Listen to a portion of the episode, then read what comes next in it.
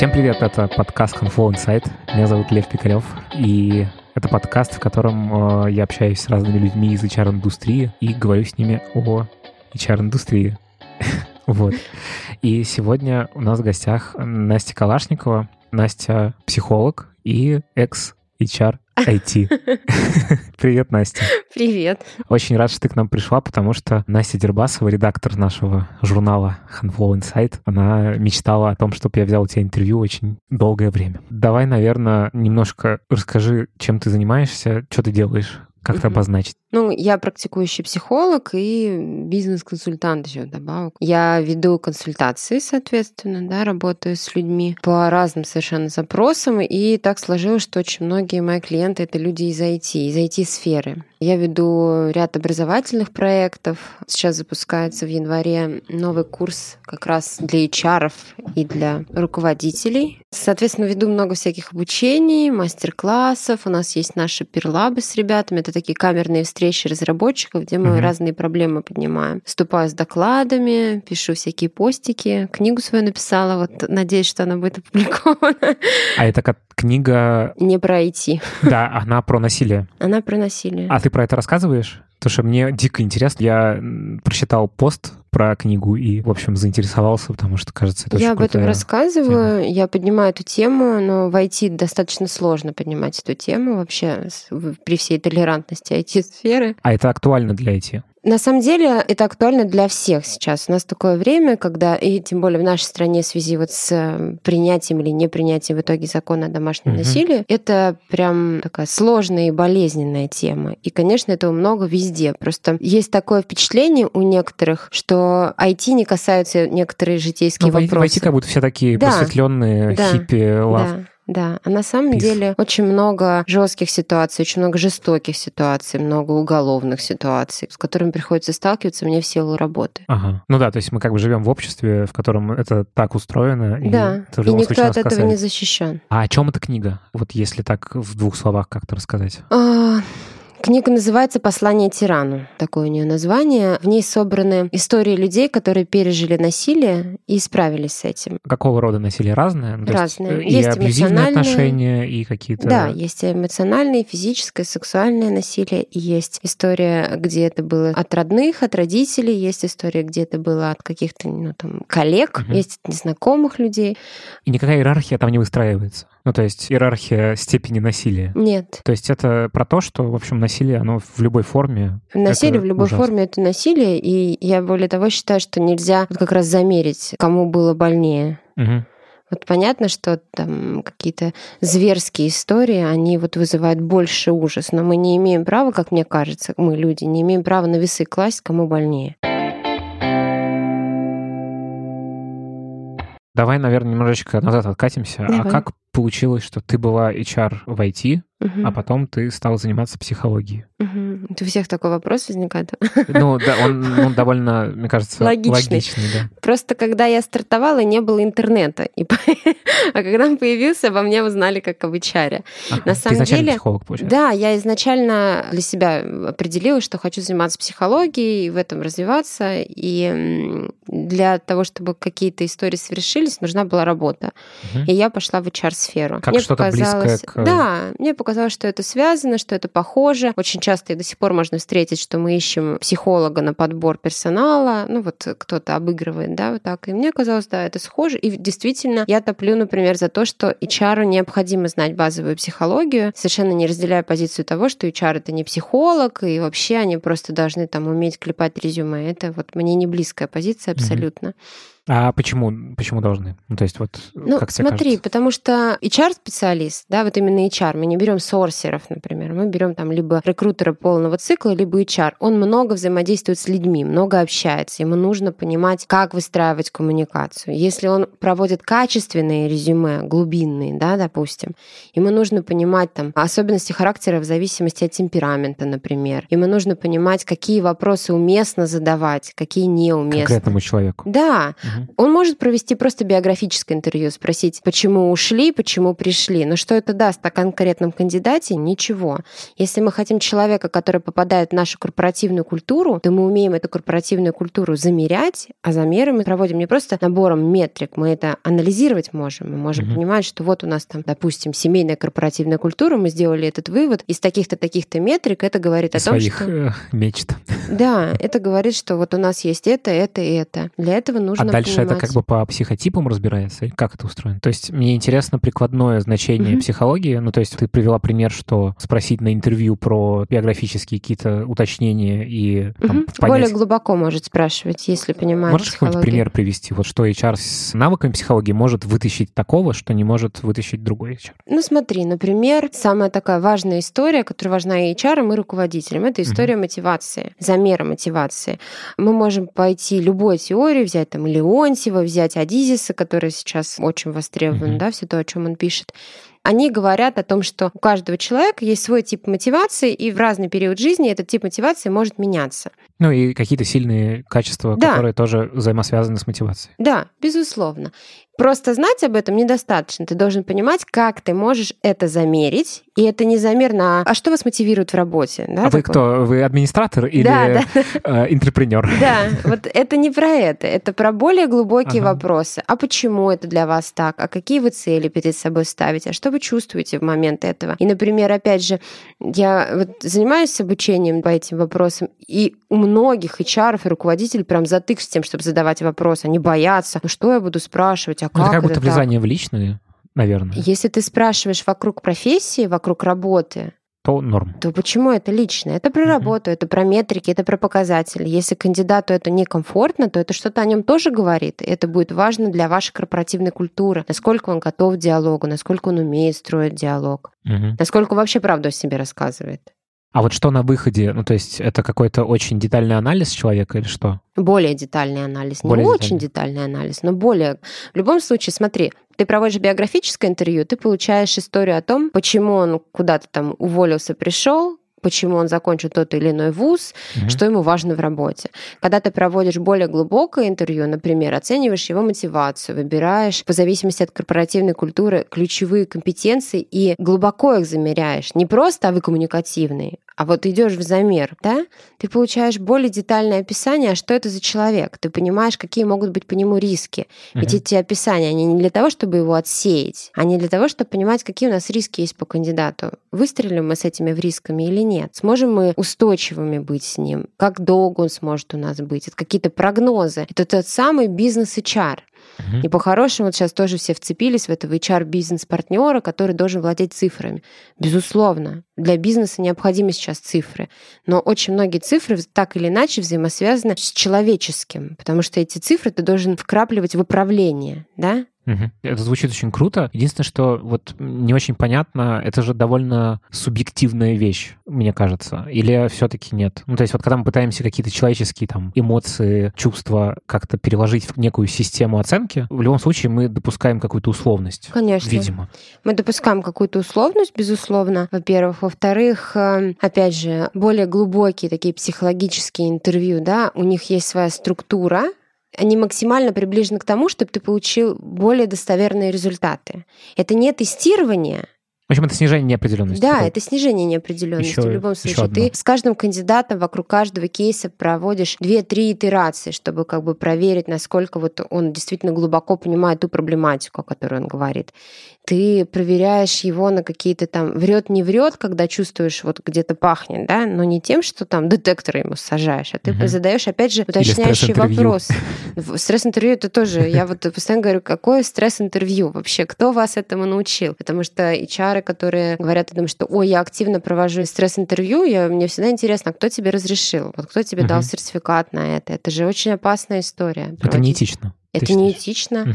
Если ты не имеешь сертификации, если ты не обучался этому, если ты просто подумал, что весело забежать и наорать на кандидата, это неэтично, это опасно. Подожди, а этому учат? Это какой-то прям есть, э, есть. институция Насколько я помню, в SHL Академии даже у них есть, ну или было, по крайней мере, ранее, обучение стресс-интервью, проведению стресс-интервью. А это продолжает быть неэтичным, если ты даже сертификатом это делаешь? Нет, когда ты понимаешь, как это делается, стресс-интервью есть история про то, что ты его начинаешь, и ты его заканчиваешь заканчиваешь. Ты можешь человека вывести из этого состояния. И это не просто про то, что «Ой, мы пошутили», или там «Мы вас да просто ладно, проверили». Да, да.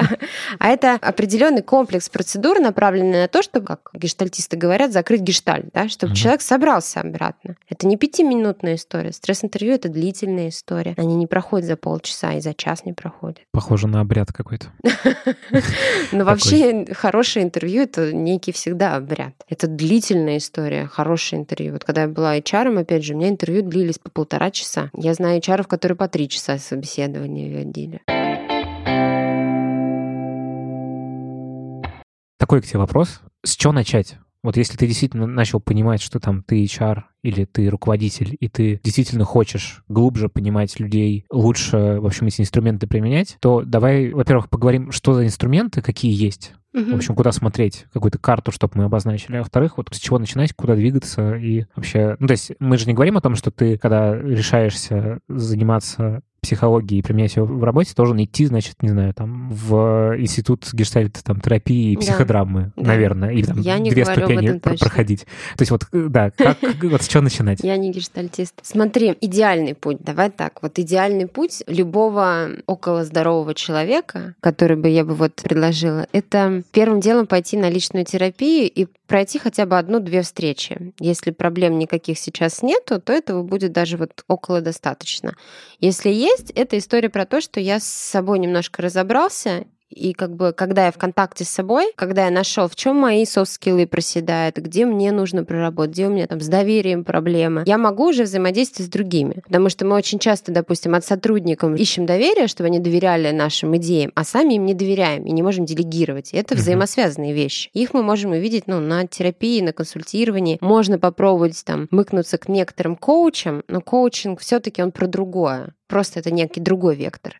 Идеальная ситуация, первым делом мы идем на личную терапию с запросом, вот я хочу понять, нужно ли мне куда-то mm-hmm. развиваться как руководитель, там, как бизнесмен, как HR и так далее. То есть первый пункт — начни с себя. Начни Класс. с себя вообще все всегда с себя.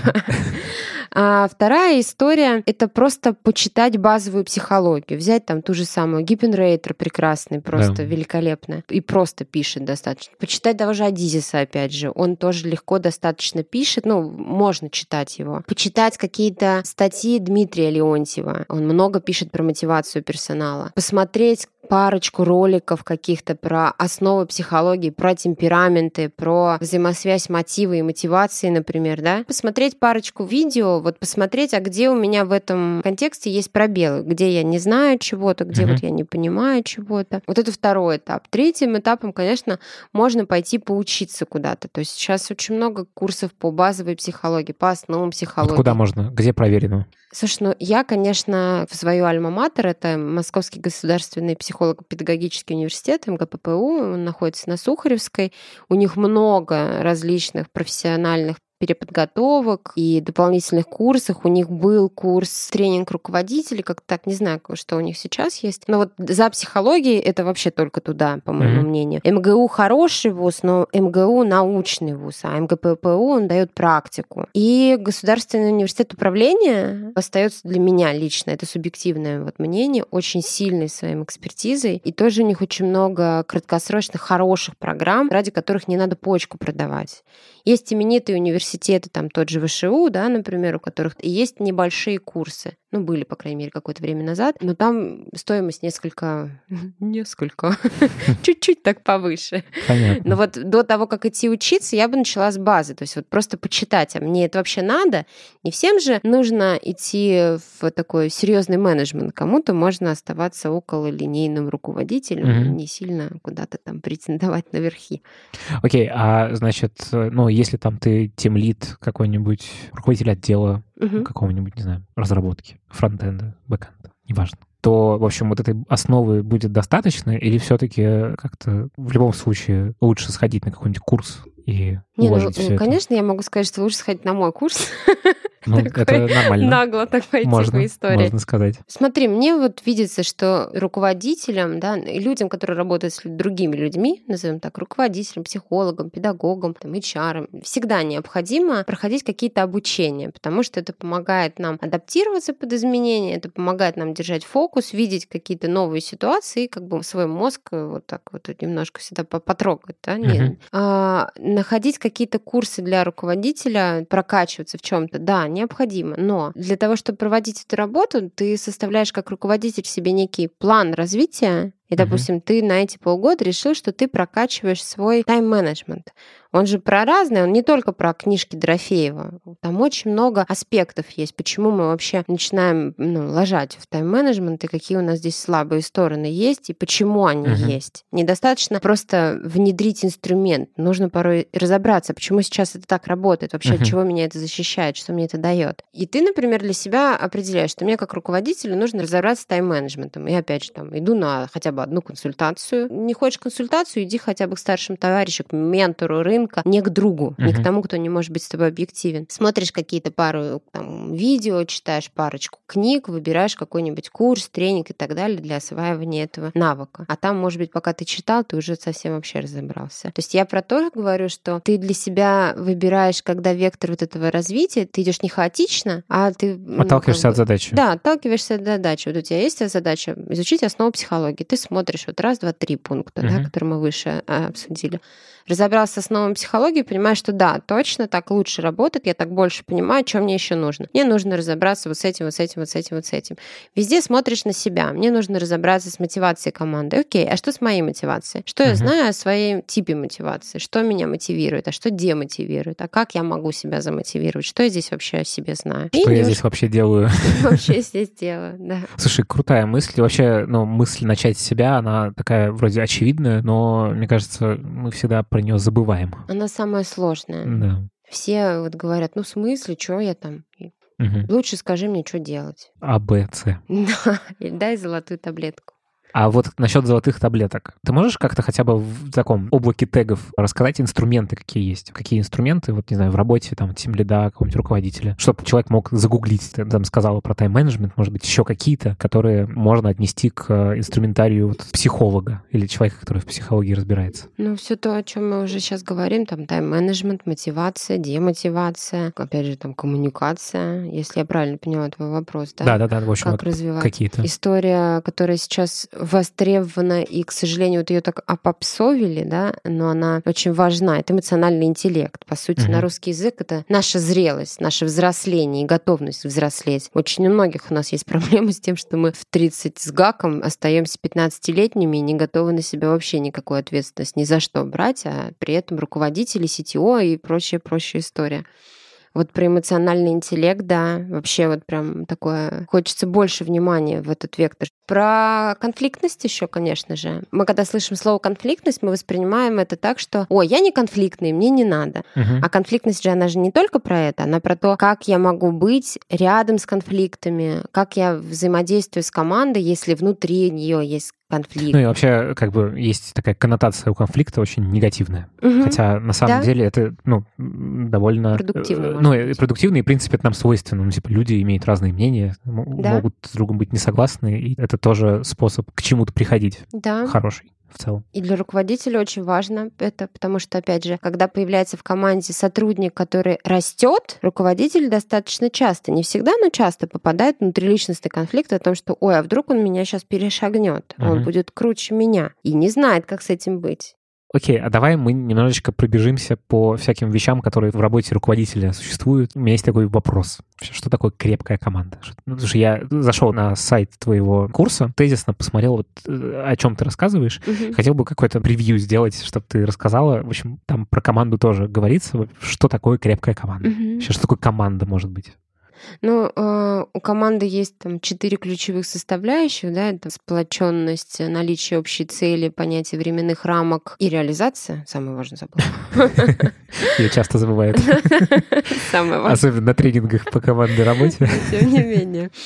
И когда мы держим вектор вот в сторону того, чтобы наша команда была крепкой, как правило, это идет история про то, что мне нужно, чтобы они были сплочены и вовлечены. То есть у меня фактор их удержания работает на меня, они меньше уходят, меньше уходов фонят в негатив на бренд. Мгм. Да? Это все работает со сплоченностью и с вовлеченностью. Сюда заложено понятие в любом случае мотивации, в любом случае роста, в любом случае история про каким ты видишь свое завтра. Вот на уровне я твой руководитель, ты мой сотрудник, давай подумаем, а чего мы хотим туда. Мы это все делаем не в контексте «я так люблю своих сотрудников, поэтому я хочу, чтобы они развивались». Нет. Ми-ми-ми. Это, конечно, все очень важно, но мы это все делаем в контексте бизнеса. Мы это все делаем в контексте того, что помним, что эта крепкая команда нам нужна не просто потому, что у нас есть эго руководителя, которым необходимо, чтобы у него была крепкая команда, а мы это делаем в контексте того, что мне нужно, чтобы эта команда показывала результат, то Мгм. самая составляющая, которая делает его команду командой. И, соответственно, исходя из этого, мы, опять же, с сплоченностью и вовлеченностью работаем под бизнес-задачами нашими. Что Мгм. мы себе там намалевали в векторе, понимают ли наши сотрудники этот вектор вообще. Очень многих, опять же, проблема того, что сотрудники не знают, зачем они делают эти задачи. Мгм. То есть это банальная история про ну, коммуникацию. Про какую-то, да? коммуникацию, про мотивацию, да. Окей, а какая бывает мотивация вообще? Как бы ты это описала? Потому что мы много уже раз сказали слово мотивация. э, Мотивации бывает много какой. Ну, вот какие-то, может, основные штуки. Давай есть. пойдем опять же вот условно по Адизису Леонтию, потому что я буквально сегодня свой доклад о них смотрела. Окей. Сама себя радовала. Мотивация на власть, э, мотивация на задачи, самая часто встречающаяся среди разработчиков как раз. Мотивация на принадлежность, на то, что я хочу, чтобы меня отождествляли с этой командой, с этим продуктом, с этим тем лидом, с этим брендом. Очень такая мощная история. Мгм. То есть это, скорее, это про комьюнити какое-то. Это про комьюнити, да. Мотивация на создание социально значимого продукта. И эта история не обязательно про большой-большой продукт, а это может быть история про то, что я делаю продукт, который использует один человек. И он написал как раз классный отзыв, типа. Ну да, он делает что-то такое супер уникальное. Мгм. Мотивация на власть, конечно же, вот куда что? мы без нее. Это, типа, быть главным. Быть главным. Это не обязательно даже про ну, не всегда про карьеру, не всегда про то, что я должен быть руководителем. А про экспертность какую-то. Да, я должен получать При- привилегии. Признание. Признание, что я самый-самый, не просто признание, а что вот Мгм. у меня есть власть над А не вами. то, что ты молодец, а что ты вообще Да, супер молодец да, и да, более да, молодец, чем да. мы все. Да. Ну и мотивация на сам статус это та самая карьера, кабинет. деньги там же или нет? Деньги это мотивация на власть. Они так или иначе в каждой мотивации лежат история про деньги, потому что, ну, работа, она изначально вообще про деньги.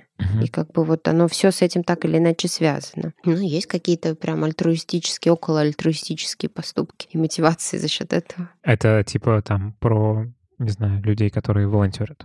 Да, но там же я чистого альтруизма-то вообще не существует. Мы так или иначе в себе чем-то помогаем. Ну, то есть там чувствовать себя лучше. Да, чувствовать свою значимость перед миром уже просто, например. Чувствовать, что я что-то с этим миром делаю, чтобы сделать его лучшим. Это про наши чувства.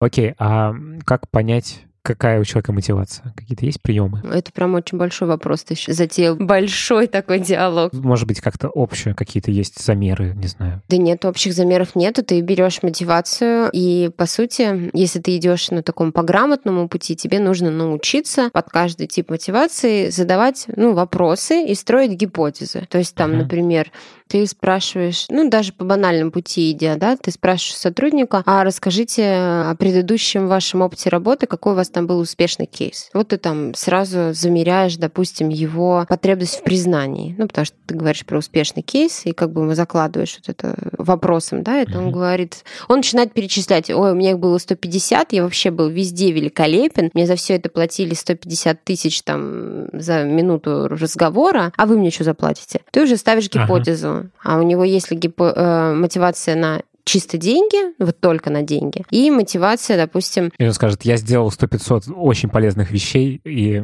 мы сделали счастливыми да, 10 человек. Ну, мотивация на деньги и мотивация на социально значимый проект, вот это пересечение двух мотиваций очень редко встречается, Мгм. чтобы одно и другое было.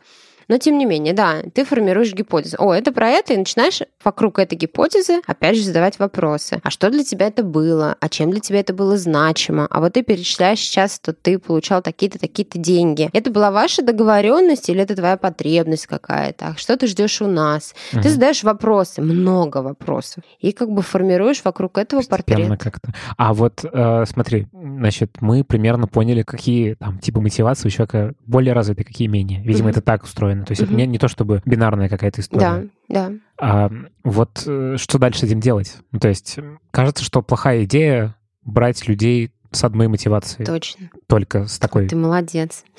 Ой. Не все это понимают. У меня сейчас была мотивация на признание.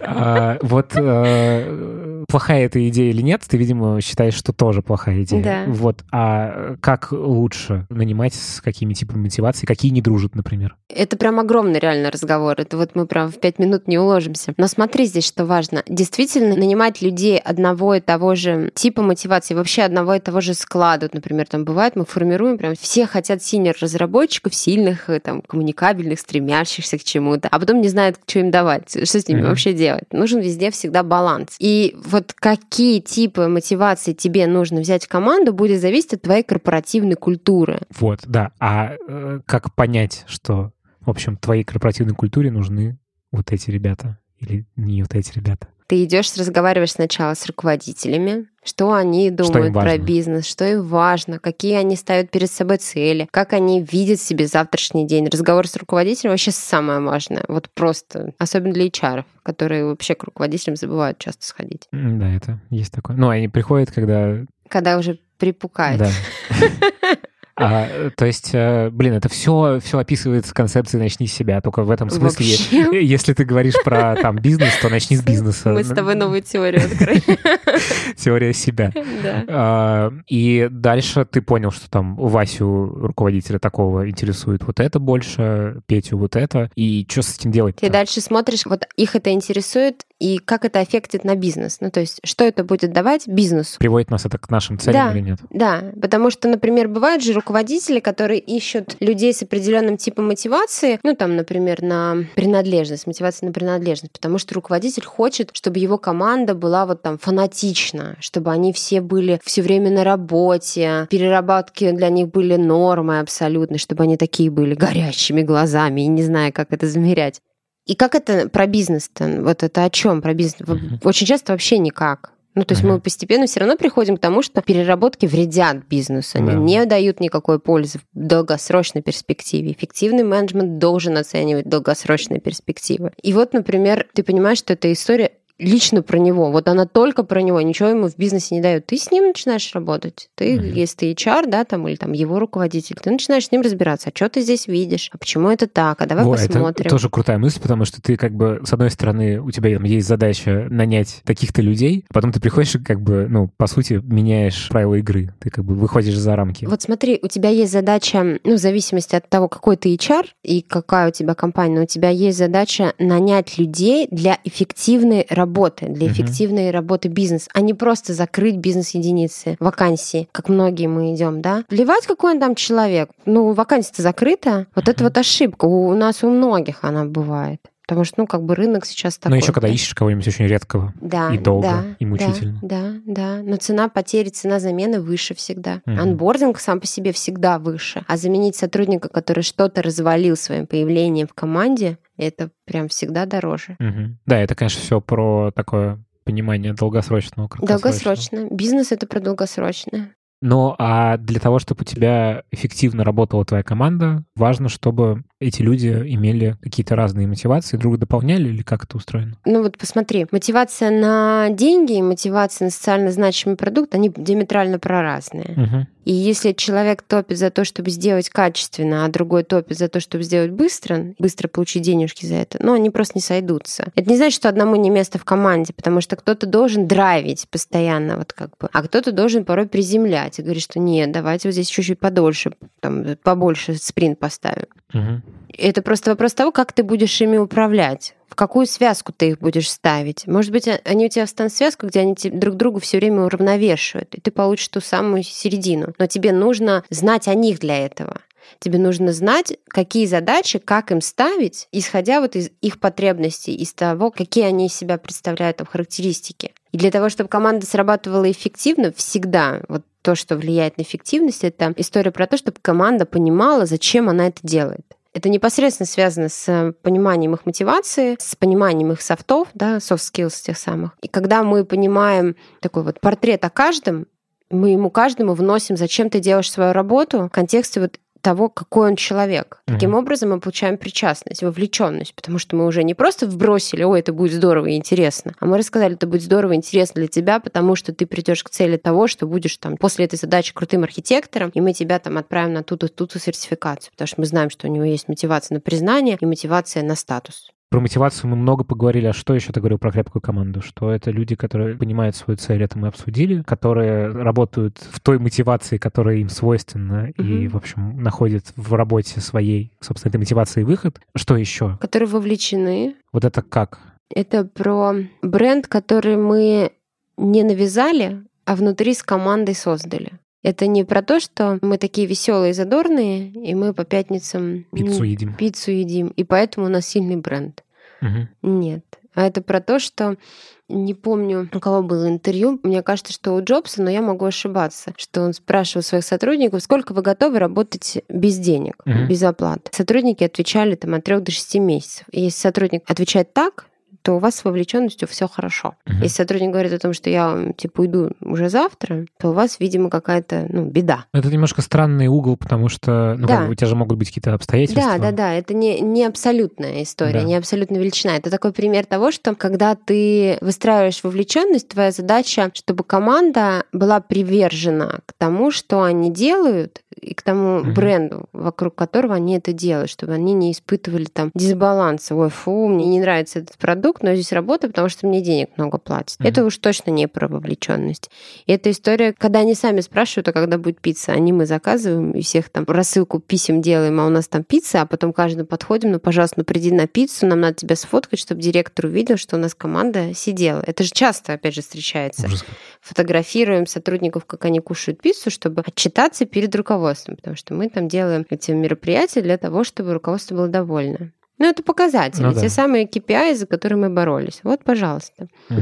Но как бы на вовлеченность это никакого, по сути, результата не дает. Ты в вовлеченности идешь, исходя из команды. Опять же, ты понимаешь, что этим людям важно, и когда ты это понимаешь, ты можешь уже что-то предлагать. То есть одним важно будет проводить э, тимбилдинги на природе, а другим будет важно участвовать... Не проводить тимбилдинги. Да, не проводить. А другим будет важно участвовать в хакатонах, например или там самим организовать хакатон. Они хотят выйти на статус там сильной технической команды. Сейчас скажу ужасно крамольную вещь. Давай. Точнее, крамольный вопрос попробую задать. А вовлеченность вот такая, это всегда хорошо? Или вот можно посадить пять чуваков, они классные разработчики, не знаю, там, классные аналитики, классные дизайнеры, их мотивация преимущественно денежная, и они там, могут классно свою работу сделать. Ну, может быть, у них еще, наверное, мотивация какая-то на статус есть, потому что ну, чувствуют угу. себя молодцами. Так. Вот. А они могут быть эффективны для бизнеса? Вот давай с тобой ответим на вопрос. Могут они быть эффективны для бизнеса? Чувствую, что я пришел.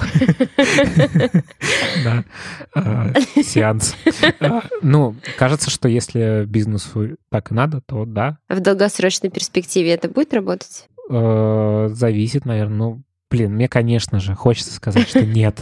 Нет. Ну, это так и есть. В долгосрочной перспективе это не будет а работать. Почему? Ну, потому что, смотри, мне вчера рассказали такую забавную шутку такой, простите, будет женский пример. И когда мужчина вам говорит о том, что я пока не готов жениться, нужно всегда добавлять на тебе. Это очень важно, потому что мы знаем кучу историй, как там 10 лет встречались, не женились, потом расстались, через полгода он уже женился. Это важная такая приставочка. Это про его вовлеченность. Ты ему очень нравишься, но он тебя не любит. Угу. Или, возможно, он тебя любит, но То ты есть ему это вопрос, не нравишься. Вопрос рисков. Вопрос, вопрос рисков. рисков, да. На это долгосрочной перспективе то, о чем бизнес должен думать. Угу. Вот сейчас они вкладываются в эту команду, в дорогостоящую. А потом приходит кто-то и, скорее всего, одним ударом эту команду забирает. Uh-huh. Я вот, к сожалению, помню несколько таких примеров на рынке, когда команды уходили прям разом. Uh-huh. Они были только про деньги, только про статус тем лида, И тимлид, выходя из команды, разом всей пачкой забирал этих разработчиков. Это жесть. В общем, это все про, э, про выживаемость. Это все Бизнеса. про, долгом- про результативность бизнеса. Выжимаемость прям какое-то жестокое слово. Ты должен идти от цели бизнеса. Если ты хочешь долгосрочную перспективу смотреть, ты должен просчитывать риски. Мгм. Риск того, что у тебя работает не вовлеченный сотрудник, в том, что он в любой момент может свалить и даже тебе забудет об этом сообщить. Мгм. Риск того, что у тебя работает сотрудник там немотивированный или токсичный сотрудник. Он будет демотивировать и токсить всю команду. Ты в пролонгированно получишь, ну там, знаешь, как плесень, когда начинает расти, она разрастается, потом вообще все выкидывать надо. Вот как бы в долгосрочной перспективе. Ты смотришь на бизнес в долгосрочной перспективе. Если у твоего бизнеса нет такой задачи, ты думаешь, я сейчас вот этот год стартапчик поделаю, а через год я его продам и на Бали уеду. Ты на здоровье тогда бери ты себе эту невовлеченную команду. Про конфликты. Мы уже упомянули, что, в общем, это норм. Вообще конфликты, они есть. И там делать вид, что их нет, это странная стратегия поведения. В общем, какие они бывают, как с этим быть? Ну, значит, начали с себя, какие-то вещи поняли про себя, там, почему мы их избегаем, не избегаем. В общем, как-то в себе немножко разобрались. Что дальше делать? Ты прям вопросы такие, знаешь, прям огромные задаешь. Да. Что дальше делать? Ну, в зависимости от конфликта, если у нас конфликт с сотрудником, да, например, и нам необходимо, чтобы у нас были с ним выстроены хорошие отношения, чистые. Мы идем в историю того, что мы готовимся ко встрече, обозначаем для себя, что мы хотим на встрече разрулить конфликт, говорим сотруднику о том, что мы с тобой там в пятницу встретимся, поговорим о конфликтной ситуации, о непростой ситуации, обозначаем сотруднику цель нашей встречи для того, чтобы снять напряжение Мгм. для того, чтобы сотрудник понимал вообще, к чему ему готовиться. Встречаемся с ним. Обозначаем, что вот у нас конфликт. Собираем аргументы, ну, там, мнения о том, что произошло и почему. Даем высказаться. Это не история про то, что нам говорят что-то неприятное, а мы перебиваем, говорим, нет, ты неправильно понял. А мы даем высказаться. После того, как человек высказался, так или иначе пытаемся принять его позицию и пробуем приложить свою позицию. Получившуюся массу оба резюмируем. То есть вот смотрим на поинты друг друга, пытаемся найти какие-то точки пересечения. Ну и, соответственно, дальше действуем согласно этим точкам, выполняем некие договоренности. Бывают ситуации, когда нам не нужно решать конфликт. Бывает так, что чем больше сотрудник на нас сейчас... Ну, мы ему сделали замечание, например, в контексте его работы. Он действительно зафакапился, и мы сделали замечание конструктивно. То есть мы его не оскорбляли, ничего там с ним не делали. И вот у нас с ним сейчас конфликт, потому что он обиделся. В этой, в этой ситуации сотрудника до поры до времени нужно оставить в покое, нужно, чтобы он побыл с этим, в этом его рост, в этом история про его эмоциональный интеллект. И дальше, когда он с этим какое-то время побыл, мы снова с ним встречаемся, снова даем ему обратную связь уже о тех результатах, которые он ну, добился или не добился, чтобы это не стало ну, инструментом для манипуляции. Я сделала замечание, он на меня обиделся и перестал вообще работать. Да, мы как бы вот обходимся с этим каким-то путем. Это долгий процесс, получается. Ну, не всегда долгий, это будет зависеть от ситуации, от сотрудника. Если у нас манипулятивный, активно манипулятивный сотрудник такой, то у нас вообще токсичный человек в компании. В команде нам нужно здесь вообще уже о многом будет подумать. Ну, и вот что, убирать или что делать? Ну, да, токсичных людей, как бы, если они не корректируют свое поведение, проще убрать с команды, чем пытаться изменить. А вот в таких случаях для руководителя имеет смысл какого-то медиатора привлекать? Ну, человек, который будет как бы типа модерировать вот это общение. Ну, например, HR, опять же. Ну, может быть, HR, может быть, еще кого-то. То есть, условно, какого-то третьего, который на это посмотрит со стороны и как-то направит. Ну, чтобы вы не, не провалились в вот эту лову- Ну, в некоторых ловушку. ситуациях это хорошая история. Но в любом случае вы потом с этим сотрудником останетесь наедине. Ну, то есть Мгм. в какой-то момент. И вам придется учиться То есть такой костыль. Временно, Да. может быть. Да. Ох, а какие вообще конфликты бывают? Как-то их если классифицировать? Слушай, ну, ну, если мы пойдем по конфликтологии, там много чего можно найти. Опять же, там и внешний, и внутренний, и внутриличностный, межгрупповой, Мгм. внешнеполитический, который тоже у нас сейчас везде присутствует. Это что такое? оппозиционное наше противостояние с своими политическими взглядами на другие политические взгляды. А, то есть, типа, у тебя условно как бы в рамках работы все нормально, но у тебя ну, есть например, так. претензии Да, или характера. Опять же, там мы можем пойти история конфликтов краткосрочных, долгосрочных, конфликтов вербальных, невербальных, много-много-много всяких таких вот аспектов, на которые mm-hmm. нам не обязательно смотреть.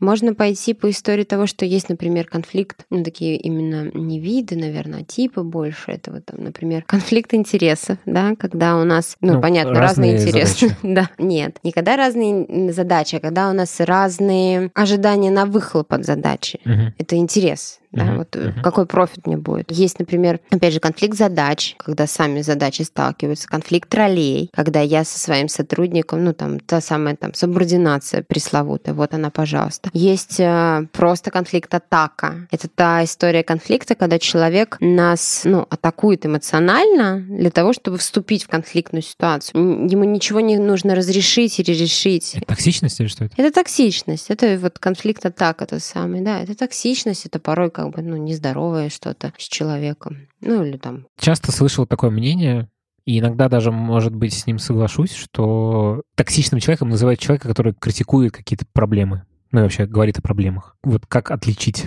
Слушай, вот мое видение, что токсичный человек это человек, который манипулирует другими, не беря на себя при этом ответственности ни за что. Токсичность это всегда манипуляция, потому что я пытаюсь вызвать у тебя чувство вины, вины никчемности. Это манипуляция. При этом я не беру на себя никакой ответственности, не беру ответственность за то, что заставляет тебя это вообще чувствовать. И когда я что-либо критикую, я никогда не предлагаю как это изменить. Решение какое-то. Да. То есть это какая деструктивная критика, получается? Да, да, которая направлена на то, чтобы тебя уязвить. мы много говорили про HR, угу. а, не хочется про тим лидов еще поговорить. Вот что такое крутой тим лид вообще, в твоем понимании? Что это за чувак? Не знаю. Потому что они в разных компаниях они очень разные могут. Вот. Да. Уже сейчас. Но нету такого. Ну, как это? В зависимости от бизнеса, от команды, от компании, от целей, твоя крутизна будет по-разному измеряться. Ну, ты вот говорил, что вот крутой HR вообще должен уметь там, в психологию. Нет, я говорила о том, что мне видится, Но что HR да. и тем, кто работает с людьми, всем, кто работает с людьми, нужно, да, нужно понимать базовую психологию. Я считаю, это вот как бы это экологичность к самому себе. Ну вот на курсы к тебе приходят ребята, которые тем лиды. Да. Куда ты их направляешь? В какую сторону? Что им развивать, ты имеешь да. в зависимости от того, кто приходит. Но... ну, то просто ты, понимаешь, ты спрашиваешь о людях. Есть две категории на рынке. Есть ресурсы, которые как бы идут по пути, что у всех у нас есть набор классических компетенций, и давайте вот мы сейчас всех замерим, всех подровняем под одну коробочку. А есть история про людей, но они все индивидуальны. Вот одному ты будешь говорить, иди поработай с тайм-менеджментом. Второму ты скажешь, у тебя все отлично, но, пожалуйста, походи на терапию. И таких большинство, кстати говоря. И как бы, ну, все очень индивидуально. У многих у нас просто в связи как бы с особенностью рынка проседают софт-скиллы по коммуникации. Вот коммуни... все, что вокруг. С особенностями рынка IT, ты имеешь в виду? Да. А как думаешь, почему так? Потому что темп очень большой, потому что многие компании не предъявляют даже такого требования. Все как бы взяли вкусную таблеточку, что он интроверт, и лопают ее, и считают, mm-hmm. что если интроверт, то ему разговаривать и не надо уметь. Не понимая, что коммуникабельность, она не про разговор-то. Вот она не про болтовню, не про то, как он весело проводит время на тимбилдинге. Она про взаимодействие с командой. Она про то, как... Такое ежедневное да, процессное. Может ли он реагировать на то, что задачи как-то ставятся. Там как бы мы берем в коммуникабельности, да, есть много-много-много там дополнительных подразделов, да, там взаимодействие с командой, работа с возражениями, продаж своей идеи и так далее. И вот как бы это все важно любому человеку, который работает с другими людьми, важно. Человек, который работает с командой, и его результат будет зависеть от взаимодействия с командой, это критично важно. Это как раз те самые разработчики. А им все говорят, ну, они интроверты, им не надо уметь разговаривать. И вообще, я слышал, что нет стопроцентных интровертов, нет, стопроцентных экстравертов. Это вообще даже понятие такое не очень корректное. Вот считается верно употреблять интровертированность угу. большая или экстравертированность. То есть основная какая-то градация. Градация. Угу. Да. Окей. Ты проводишь дефлиц, это называется, да? Уже не провожу. Уже не проводишь? А почему не проводишь? Дефлиц — это сообщество тем лидов. Оно было организовано чуть больше года назад. Что это было? Оно и есть сейчас, просто я вышла из его организаторов. Ты про это хочешь поговорить? Про Дефлит. Это был очень э, мощный опыт в моей жизни. Это была потрясающая команда. Это Илья Кузнецов, он сейчас Head of Mobile в Альфа-банке. Никита Майданов, он кто он там, CPO сейчас в одном стартапе. И Илья Царев, он сейчас, я не знаю даже, можно ли сейчас раскрывать, где он сейчас, поэтому Илья Царев погуглите. Окей. И вот мы с ребятами вместе делали метапы, мы делали подкасты как раз, мы делали перлабы, мы провели школу, тоже школу Дефлиц. Это был очень хороший для меня уникальный опыт. Что ты поняла за это Благодарна ребятам. Про сообщество текущее, про то, как в компаниях разных все устроено. Видимо, это дает какое-то понимание? Ну, смотри, очень много юных руководителей во, во всех смыслах. Очень много uh-huh. 20-летних CTO, очень много тим лидов, отвечающих за большие команды, но пока что не умеющих отвечать за себя.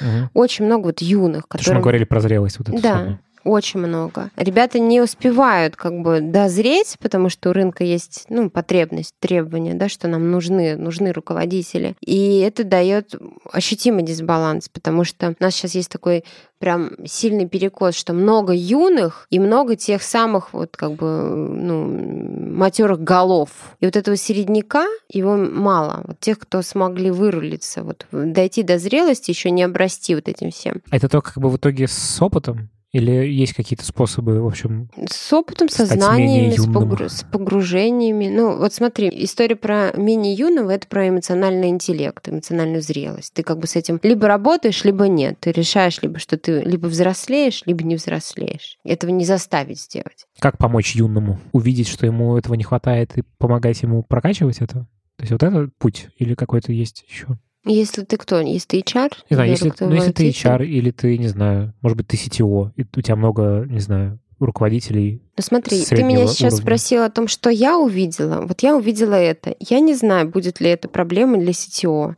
Угу. Очень многие выбирают в руководители таких э, ну, ребят пока что недозревших, потому что ими можно управлять. Потому угу. что они эмоциональны. Угу. И я не знаю, будет ли это для CTO проблема.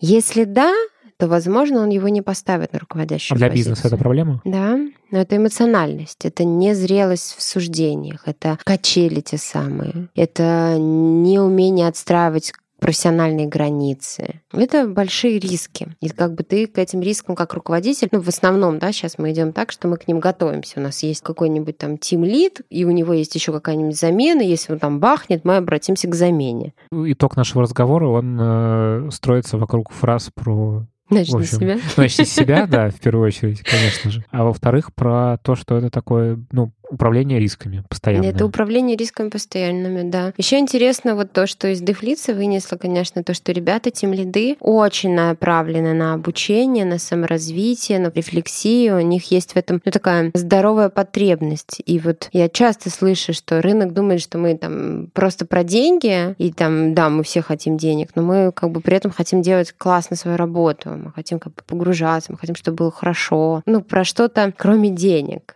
И об этом действительно многие на рынке часто забывают. Мне кажется, просто, знаешь, очень удобно все вопросы решать деньгами. Тебе не надо думать, что перед тобой за человек, кто он. Не надо погружаться в то же самое управление рисками. Ты даешь денег и пошел дальше. И все. Грустно. Куплю-продажи. И думаешь, что все это поможет. Вот ты, я так понимаю, ты много с HR как-то взаимодействуешь?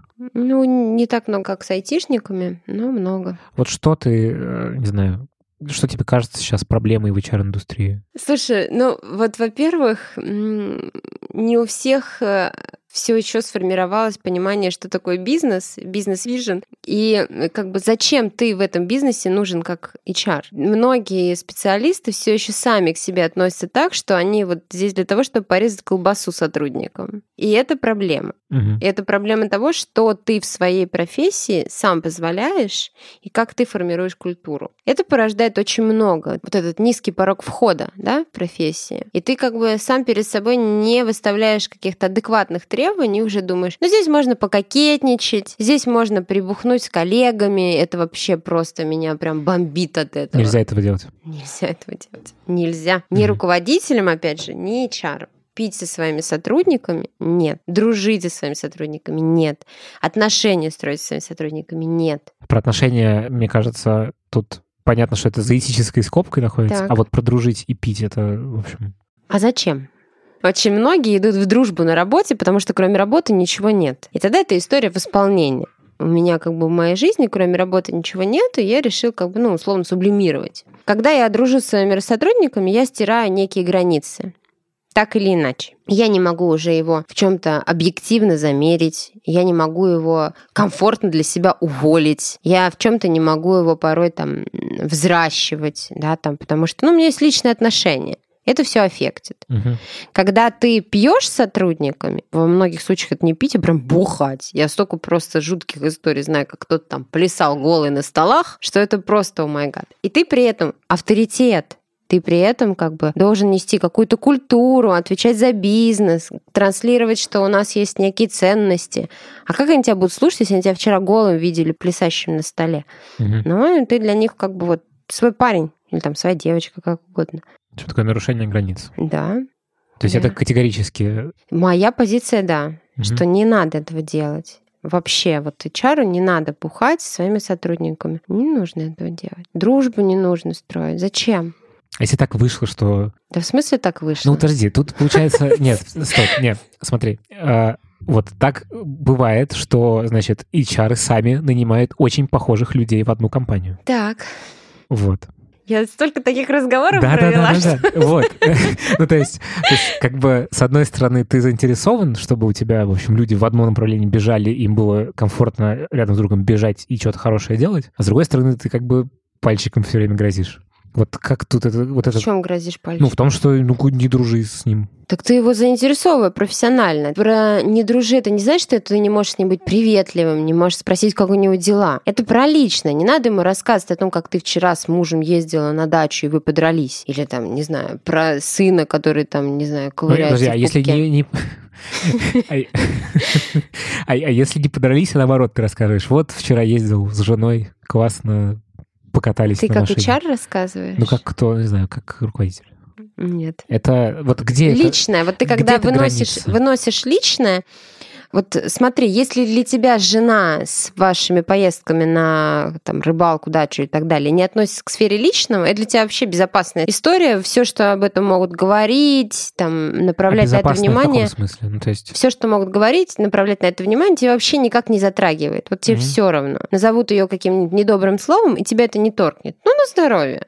Мгм. Это маловероятно. Ну, вот если в твоей жизни так, на здоровье, обсуждай. Но если ты подпускаешь какие-то личные темы, вот куда-то вот там внутро свое, да, и, например, рассказываешь о каких-то проблемах, Мгм. каких-то их своих. да, да, то ты даешь некий инструмент к себе. Человек там, например, хотел с тобой поговорить о том, что он недоволен своим руководителем, а ты ему рассказал про домашние проблемы. И он уже думает, не, не могу, у нее и так сейчас проблем дофига. Мгм.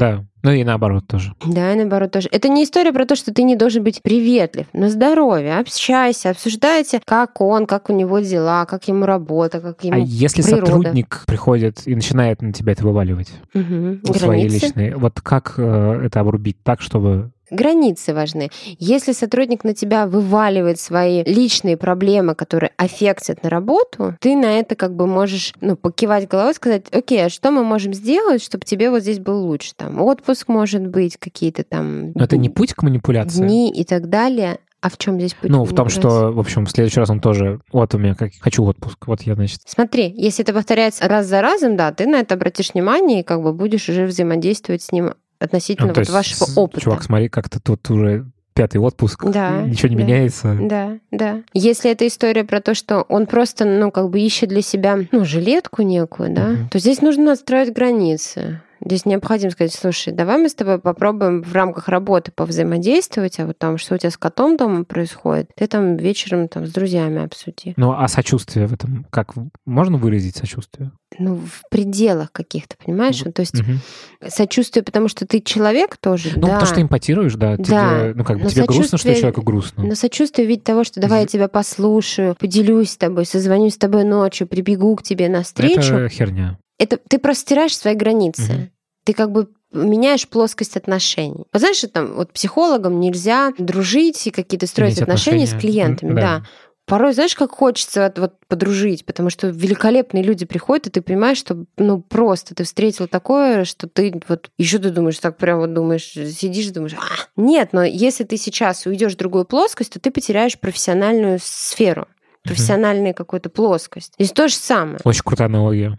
Прям. Но здесь оно просто все связано, потому что и там, и там психология, и там, и там отношения, и там, и там доверительные отношения. Если ты хочешь, чтобы они всегда были чистыми, ты должен их как-то держать в рамках. Это твоя работа. Это профессионализм. Да? Блин, это очень крутая аналогия, потому Спасибо. что прям...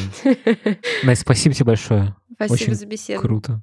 Это был подкаст Handflow Insight. У нас в гостях была Настя Кавашникова. Подписывайтесь, ставьте нам оценки, пишите отзывы, рекомендуйте подкаст своим знакомым, друзьям, коллегам. В общем, всем спасибо и всем пока. Пока.